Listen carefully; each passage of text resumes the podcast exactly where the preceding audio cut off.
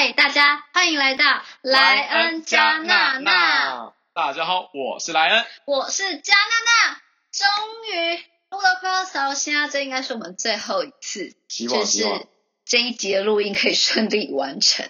好，那这一集的主题其实对我们来说会录那么多次，是因为它对我们而言很重要，叫做同不同的爱。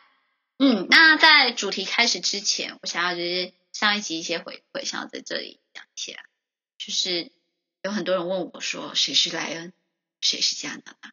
莱恩其实就是一个路人甲，加娜娜其实就是一个路人乙。对，没错，我们代表就是路人甲和路人乙，就是代表比较小众的观点。对，那也是希望说，有时候观点会受我们一些呃信任中心啊，然后崇拜的对象、偶像影响。那你在舒适圈待久了，就是。可能会忘记外面的声音，那我们可能刚刚好有些观点跟你不一样的时候，你可以听到。那有些你没想过的事情，我们可以分享给你。所以这就是我们要做这个节目的原因。那谁家娜娜的部分呢，则是因为一开始其实就是会觉得会有很多人来跟我录，那因为我刚好在一个不太容易约到人的地方，哎，然后刚好又是我稍微比较有空一点。对，那所以有可能莱恩会频繁的出现，但我也很喜欢他出现。好，那我们就迅速的带过上一集一些回馈的问题。那我们现在就来讲这集的主题：同不同的爱。嗯，你知道每个我刚刚在讲什么？哦，你知道每年的十月最后一个礼拜六我们要做什么？会是同事大游行。那同志大游行其实已经来到了十八岁。那今年的主题是成人之美。那你有去过同志游行吗？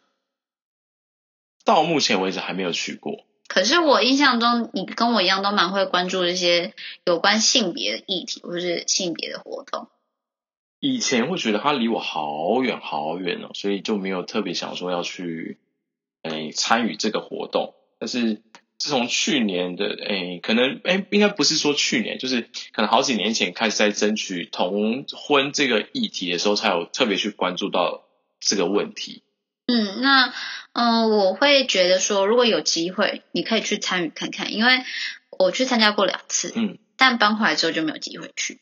那也不是说什么我不去，还是因为路途真的很遥远，那什么住宿费那些也是要考量。是。那嗯，我个人会觉得说。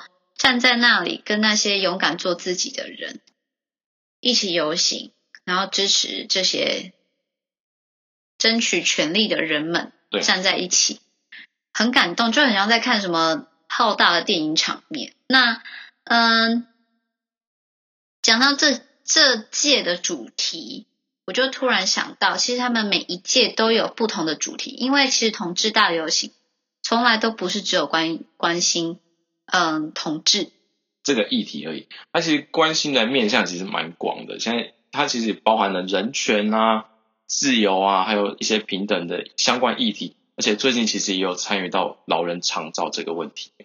嗯，那其实我后来你这样讲完之后，我突然想到一件事情：同志大游行其实他们是为了去寻求一个。嗯，以爱为出发点，争取各种权利。因为长照其实，在台湾也很受忽略。嗯，那为什么会讲究讲平等跟自由呢？因为爱其实本来就是一件很危险的事情，它可能会掺杂一些控制欲。对，不管是亲情、友情以及爱情。那在这个过程中，这些勇敢出来的人们，让我们去意识到跟去思考，可能我们以往没有想到的爱这件事情。对，那。我们去参加游行的时候，常常就是会拿着旗子。那彩虹旗有什么意义？其实许多人都不太知道，因为呃，我们可能会很天真，就想说，因为彩虹就是呃很自由的那种感觉，对，因为它想出现就出现，不想出现也是没办法，因为是一个呃现象嘛。那彩虹旗有什么意义？我们就请来恩来告诉我。其实彩虹旗它呃六种颜色。各自有代表不同的意义，像是红色，它就是代表那个性爱的部分。性爱它其实就是性权，人家都说性权其实就是人权的一种表现。嗯，然后橙色呢，它就是力量，就是集体展现，然后我们就是力量，就是代表一个群体群居在一起，它就是一股力量。然后黄色它是代表希望，它就是希望呃这个族群它其实是可以勇往直前，然后可能呃影响到下一代的思想，所以代表就是可以在他们心里面就是种下一个呃可能是统治的一个小小小的种子，让他们可以对统治这一这个族群会比较友善。然后，如像是绿色，它就是代表自然，就是它是想要呃，同志，它就是有跟一呃异性恋就是有不一样的地方，他就是想要让让我们看到它的差异。然后蓝色，它就代表自由，就是自主多元，他想要就是解放不不同的观点啊，不同的声音，然后还有不同的。身体上面的自由，紫色就是艺术，然后它就是代表活出自我啊，创造缤纷的艺术。其实彩虹旗远比我们想象中有它的意义在。那呃，我觉得讲到彩虹旗，就会突然想到一件事情，我不知道你身边有没有这种长辈，嗯，他只要看到自己的小孩里面有彩虹旗，哦，都会那个有一种主观意识啊。你都是同性恋啊？对，可是同性恋有什么不好？为什么不能是同性恋？但我们不能够这么呃凶猛的，就是回答父母，因为在他们那一代，呃，我觉得性别尊重、教育等等，这都是我们需要反馈给他的。嗯，因为在他那个年代，搞不好其实父母有可能内心有渴望过，但如果他渴望了，我们可能就不会生 下。对，就是。我们必须讲的一个很残酷的现实，就是在他们的年代，还是会期许异性恋的结合。对，一定是的。不管是以前那个年代，还是现在这个年代，其实蛮多长辈都会是希望是异性恋的结合。然后你可能共组了一个家庭，然后结婚生子之后，就是代表你这个人生是完整的。呃，突然想到这个，我说突然想到我在看那个统治大游行的网站的时候。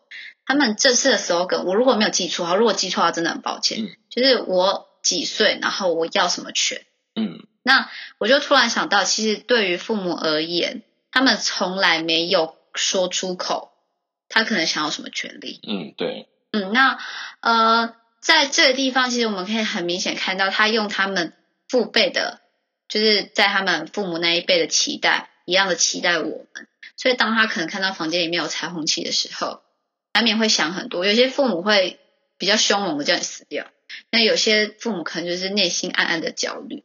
但我觉得，如果万一有这种情形发生，这就是我们的机会，一个可以好好好的跟父母聊聊性别的机会。因为这个标签对某些父母来说是一个很坏的标签，对。那有些父母就是困惑的标签。那对于彩虹旗这件事情，我觉得是我们自己。懂这些的人，了解这些的人，可以去分享给对，嗯，给我们的父母或是不懂的长辈。哎，其实我不知道你有没有发现，就是其实蛮多呃，可能就是不是同志这个族群的人，在听到同志这一块的时候，他们会有一些先入为主的那种概念。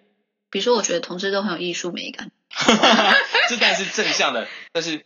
其实蛮多人就是都觉得男生只要是娘娘腔的，就可能就是偏向同性恋这一块。嗯，哦，对，那女生男人婆，哦，对，对，那其实同志身上有一些很辛苦的标签。对，然后我到现在还是很困惑，因为我觉得其实某种程度上，就是讲那些话的人都是没脑，也不一定是没脑，只是我是觉得说，他们难道没有想过，其实这个比例？用比例来讲的话，其实，在他们那说所谓的强势异性恋里面，发生的几几率很高。比如说艾滋病，嗯，比如说是滥交，没错。然后我觉得这些标签呢就很奇怪。明明如果我们这样讲好了，比如说今天啊，那那句台语叫什么？也是那句俚语：好事不出门。坏事传千里，为什么突然接到这个？因为，嗯，比如说同志，他其实，在很多地方都有为一些议题发生。嗯，对，然后其实我讲认真的，我觉得他们比我们还关心社会。对，好，可能是我我觉得异性偏见吧。呃，可能比较多异性恋的，他他他 focus 的会在他自己他所他所应当得的利益的那那上面，但是比较多同志族群他会愿意为了不同族群去发声，像是老人长照啊，嗯还有一些呃其他其他方面的议题，他们比较愿意去参与去付出。我觉得你这样说的话，就是因为异性恋是既得利益者，对他们在社会上跟政治上，对，或者是在呃生活环境上，都是属于优势的，对所以他们没有处于弱势过，所以并不会感觉到这些权利他所的所需要的必要性。对他就不知道，其实他现在拥有的权利，就是其实是之前那些长辈或是前辈们所努力下来的结果。像是嗯我们现在有的自由民主，也是因为有前辈的努力，所以我们现在才有这些。对，所以我觉得我们身为既得利益者，当我不得不说，我真的不是故意的，因为同同志的权利目前还是属于弱势的。对啊，帮弱势争取权利，本来就是我们这些已经有优势的人应该去努力的。对。但我不是说什么同志就是很很弱小还是干嗯嘛，他们其实是很勇敢的。对啊，因为讲实在话，我所认识的人里面，很多人就是勇气不够，对，不够勇敢做自己。因为包含我自己也是这种人。嗯，嗯，那在我认识的很多同志的朋友里面，你可以看得到，他们很清楚自己要什么。哎，这是真的。对，因为我不知道你有没有遇过那种同志朋友，就是你会内心很佩服他，目标明确，嗯，然后很自律，然后很自制，对，然后各种方面而言，他们比多数人还要努力。为什么我会这样讲？原因是因为我之前看过一本书，一一套诶一套漫画，呃，它其实是日本的漫画，嗯然后有被翻拍过，我真的突然忘记它的名称。然后里面的主人公是一个美法师跟那个律师，然后律师的那一位就是他的父母一开始是反对他的，那原因，但他能够当上律师的原因是因为他知道他这辈子没办法满足父母的期待，因而他们他用另外一个方式让父母骄傲。嗯，可能因为律师很难考，书又念得好，也很困难，对，因为不够努力就没办法做到，所以他透过这个方式让父母能够骄傲，但不会对不起自己。我觉得这个也是一个，我会说，同志朋友某些层面上面的确是比我们所这些优势的人们还努力。对，嗯，我这样子会不会被攻击啊？应该是不会。我觉得你讲的很好啊。嗯，是吗？对啊，就是我们现在是代表小众，在为小众发声嘛。嗯，那如果被攻击，麻烦帮我报警。然后再来就是，呃，这届同志大游行，它的主题是成人之美，然后也有讲到一些性平权，对，或者是讲到一些成人十八岁等等的相关的。那我觉得还在网网站上，因为我我个人觉得说，有些网站他们他们其实有详细的介绍，嗯那我们在这边指出的话，其实没有意义。对，嗯，你可以，其实如果有兴趣的朋友，你们可以上网，然后或者是其实 D N 啊什么的蛮多的，你们可以仔细看。那嗯、在这些过程中，你会发现一件事情，就是他们所发展的议题、主题或者是做的事情里面，真的是除了争取可以相爱这件事以外，还更具有社会议题。对，嗯，那我们在做这些事情，鼓励大家去游行的同时，其实并不是为了单纯叫大家去上街走走路，对，而是真的想要就是为他们去尽一点心力。对。但在这个过程中，当你踏上街的时候，你会发现跟你自己的认知不一样。他们不只只是为了自己一份小爱，对，对他们有一些大爱的部分。呃，当如果我们今天拥拥有了一个让自己舒适的爱，或是有能力去爱人的时候，为什么我们要反对其他人有能力去爱人？对，我觉得爱这种东西其实真的不分是爱谁，它嗯，爱男生、爱女生、爱同性、爱异性，其实它都是一种爱。每个人生下来就是必须拥有的一种权利，就是爱人的权利。爱应该也算是一种本能吧？对啊，是本能是相同的，对啊，不同的是我们爱上怎样的人。对，嗯，所以我觉得这并没有错。那踏上游行这件事情，我觉得是一件，嗯，但是可以，如果他们今天有相关，比如说权利上、嗯法权，就是法律的权利上，嗯，但是可以替他们发声也不错。如果你支持那个法案，请这点我必须讲一下，有很多时候反对法案的人本人身并没有去好好的读过，比如说草拟的啊，嗯。或者是一些提出的公民的一些什么，那叫什么联署的内联署容。内容，对，其实都没有好好看过，就是哦，我今天比较倾向的政治人物，或是今天喜欢的偶像，嗯他们说了反对，我就跟着反对。对，这种东西不太能够从众，因为我觉得爱这件事情不是爱这个人也可以没有大脑，对，一定要好好的正视自己的权利。嗯，我们每个人上街都是应该要用点心的。对，嗯，诶，这这样，虽然这一集这么沉重，但是我觉得这一集是我们很重视的一集啊。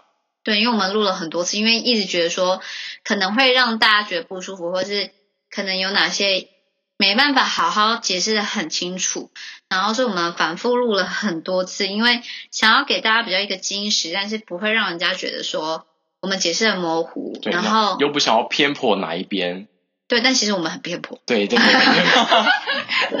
因为我们其实立场很明确，嗯我们就是支持这场游行对。然后，嗯，游行会在星期六下午两点开始，但是十二点半的时候就已经会有彩虹市集，对，是的？十一点半，十一点半。对。然后我觉得可以去看看，原因是因为，嗯，如果没有参加过的人，我真的觉得去参加并不是一件坏事。嗯，但虽然好像好像会下雨，我看这周天气都是会下雨。哎，没办法，因为有彩虹啊，就是一定要先下雨。啊对，一定会放晴。对这样子想，对，对哎，好的。然后还有一件事情就是，现在还是在疫情的时候，尤其冬天可能会变严重。那还是希望大家如果可以啊，虽然会很不舒服，如果不舒服的话就不要去参加，没有关系。那还是尽量能保持社交距离，就是要保持社交距离。如果不能保持社交距离的时候，就是尽量戴口罩，戴口罩嗯保护你，也保护身边的人。对，而且，哎，其实戴口罩，就像我讲，因为其实游行里面会有很多呃艺术，对，因为我之前去参加过，其实他们妆啊，或是呃刚好万圣节到，可能会有一些万圣节的装扮。哎，对，Halloween 三十一号就是 Halloween 了。对，那我就觉得说，如果有一些可能一直很想参加，但是很害怕的人，趁这个机会你就偷偷去万圣节，但是 可以表现一下，你如果一开始真的不敢以真面目示人，那这个关我我我觉得就就是戴个口罩就好，因为你如果戴戴个那个像是那个黑魔女的脚啊，其实你会变得更显眼。哎，可是我真的有遇过，诶我可是我觉得很美耶。但是你第一次参加比较啊，害你是说不想被认出？对对对啊对，哦，对，那真的是太显眼，因为因为会很多人想找你拍照，会认真。因为我就有不小心上去找黑魔女拍照，我真的是我那一年那一年真的上去就哎，不好意思，我可以给你拍照，因为你真的很漂亮。然后我想要跟大家分享一下迷先生的《示爱动物》这这首歌里面的歌词，就是他提到说，女孩剪短头发，男孩化上了妆，爱着这样的他，不都是爱吗？对啊，就是喜欢男生、喜欢女生、喜欢同性或是喜欢异性，其实都是每每一种爱都值得被尊重。嗯，而且其实这份爱是相同。对只是我们爱的对象不同。对，那嗯，我们可以知道一件事情，就是我想要跟大家分享一些，就是这届主题在讲十八岁嘛，就是成人之美，嗯，因为刚好游行十八岁了，那刚好有一个公民议题是指说，十八岁的人他已经需要负完全责任，但是他却是限制行为能力。对这是一个蛮重要的公民议题。那如果有机会的话，我们好好研究之后，搞不好可以跟大家分享。但主要是因为我们已经过十八岁，对我那时候没有意识到这件事情。那我需要去模拟一下，如果我是那个年纪的人，但是在我身上的公民权利并不对等，那我会是怎样的心情？我觉得这也是需要一个严阵以待的话题。那如果我们今天下次有机会，好好的跟大家分享。好，然后可以听得出来，其实因为我们重录很多次，所以声音慢慢快要哑掉了。而且真的会越录越沉重，很多很多你想要讲的话，嗯，你会觉得你会怕伤害到某一个族群，或是伤害到呃现在比较传统思维的人。嗯，而且，嗯，就既然如果讲到这个，我就想要提醒一下，如果，嗯，可能跟自己父母立场不一样的朋友们，嗯，因为有时候跟我妈妈的立场是不太一样，因为我现在搬回家跟妈妈一起住。嗯，我一开始很像就是很像是野猫，嗯就是他讲什么我就 就是很激动这样子。那你慢慢会自己冷静，因为在你伤害他的时候，你自己也会受伤害。嗯我觉得这是一件很现实的事情，就是你并不想这样对他。那后来我就想到一件事情，就是因为我一直不断的在接受新资讯，嗯那我刚好又是一个还能够接受新资讯的年纪，对那些他们可能已经用了四五十年以上或是更久的观念、习俗或者是行为，他们真的是没办法理解。嗯所以在我们反抗的同时，其实如果可以的话，好好的有机会的话，冷静的分享你的想法。对，对，那毕竟就有思维的父母对我们的控制权是比较高的，他们难免会有一种你是我的小孩，怎么可以？有这种奇怪的想法出现，对，那这就是一种控制的状态。可是因为他们以前就是这样过来的，对。那如果今天这个同志大游行，他看到有新闻，或者是他觉得不舒服，嗯我觉得我们可以像我说的，我们用一个思考一下，用他们可以接受的话语去跟他讲。